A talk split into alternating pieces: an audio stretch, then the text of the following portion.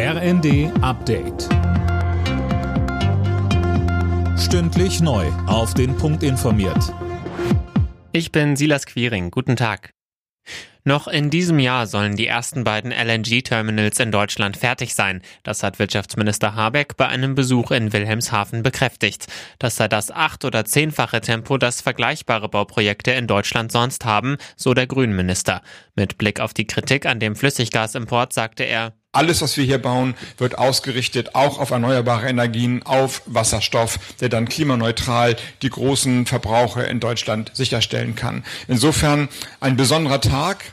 Nicht schlecht, was wir die letzten zwei Monate alle zusammen hinbekommen haben. Dann vor allem nach vorne gucken kann und sagen kann, der Horizont, den wir gerade sehen, der ist ziemlich groß. Wenn wir so weitermachen, dann werden wir den erreichen. CDU-Chef Merz dringt darauf, die deutsche Botschaft in Kiew wieder zu eröffnen. Er sagte der Rheinischen Post, die deutsche Vertretung zähle zu den letzten, die immer noch geschlossen seien. Das Botschaftspersonal war unmittelbar nach dem russischen Einmarsch in die Ukraine außer Landes gebracht worden. Russland hält seine selbst angekündigte Feuerpause rund um das umzingelte Stahlwerk in Mariupol offenbar nicht ein. Die ukrainische Armee meldet anhaltende Kämpfe in dem Gebiet. Mehr von Imme Kasten. Moskau hatte gestern eine dreitägige Feuerpause angekündigt, damit die letzten Zivilisten das Stahlwerk verlassen können. Etwa 200 sollen sich noch auf dem riesigen Industriegelände aufhalten. Moskau dementiert, dass dort weiter gekämpft wird.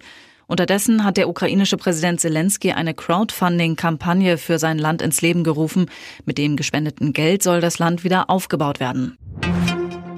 Viele Menschen haben Angst vor Hautkrebs. Vorsorge ist für viele trotzdem ein Fremdwort. Laut einer AOK-Studie benutzt jeder Dritte keine Sonnencreme. 28 Prozent der Befragten waren noch nie bei einem Hautkrebs-Screening. Alle Nachrichten auf rnd.de